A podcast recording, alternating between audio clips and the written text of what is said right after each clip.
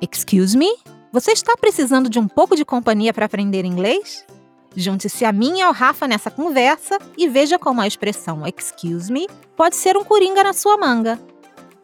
Desculpa, Dani, posso te alugar um pouquinho? Claro, Rafa, o que foi? Eu tava estudando inglês e eu topei com essa expressão bem chata. Nossa, que disposição para estudar, hein? Agora que eu comecei, eu quero ir com tudo. Então vamos aproveitar essa empolgação. Qual é a sua dúvida? Excuse me?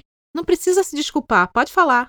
Não, a minha dúvida é justamente sobre essa expressão, excuse me. Ah, bom, parecia que você estava pedindo desculpa.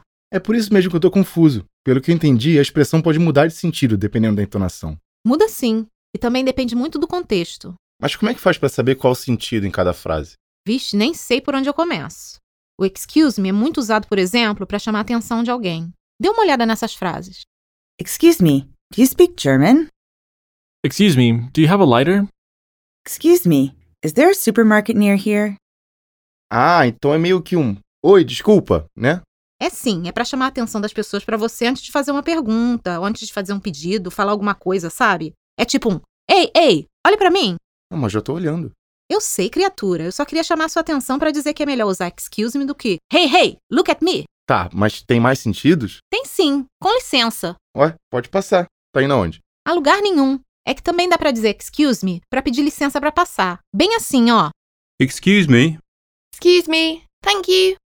Essa segunda aí tava com pressa, hein? Nem deu pra ouvir o começo da frase? Ah, é porque muitas vezes você pode dar uma abreviada quando fala a expressão, mas isso é bem informal. Ah, entendi. É como se ao invés de falar licença, você falasse só sensa. É, não tinha pensado muito nisso em português, mas é verdade. Tá vendo só? Depois que eu comecei a aprender inglês, eu presto atenção até no português. É, viu? Mais um motivo para continuar. Pague uma língua e leve duas. Ah, Adoro uma promoção.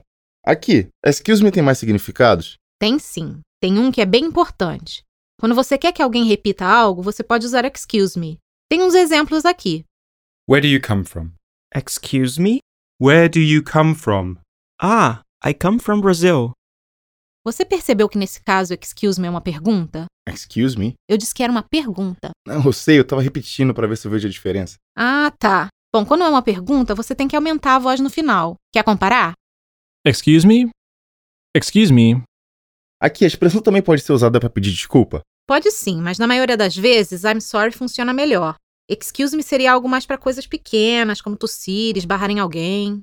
Tipo, quando você quer dizer que foi sem querer? Isso, por exemplo, você tá na sala de aula e começa a tossir no meio de uma explicação. Você pode dizer excuse me no lugar de sorry. Pô, obrigado, Dani. Gostei muito da. Opa! Excuse me! Meu telefone tá tocando. Well, excuse me. Você não pode esperar um pouquinho para atender esse telefone? Olha, eu até posso, mas que excuse me foi esse? Foi um excuse me sarcástico, sabe? Meio que desculpa o incômodo. Mas não entendi. Por exemplo, eu faço o favor de pegar um café para você, mas ao invés de agradecer, você vira para mim e diz: "Odeio café sem açúcar". Ah, eu detesto gente assim. Nem me fale, em inglês eu já ia fazer um comentário assim. Excuse me for doing you a favor. Gostei dessa frase, hein? Acho que vai usar bastante. Só cuidado para não usar com a pessoa errada, hein? Sarcasmo não funciona com todo mundo. Mas vá lá ver quem te ligou, depois a gente conversa mais. Agora que o papo acabou, vai uma dica de ouro. O importante não é conhecer muitas palavras e expressões, mas saber como elas funcionam. Quer aprender ainda mais? Você pode fazer uma lição nova.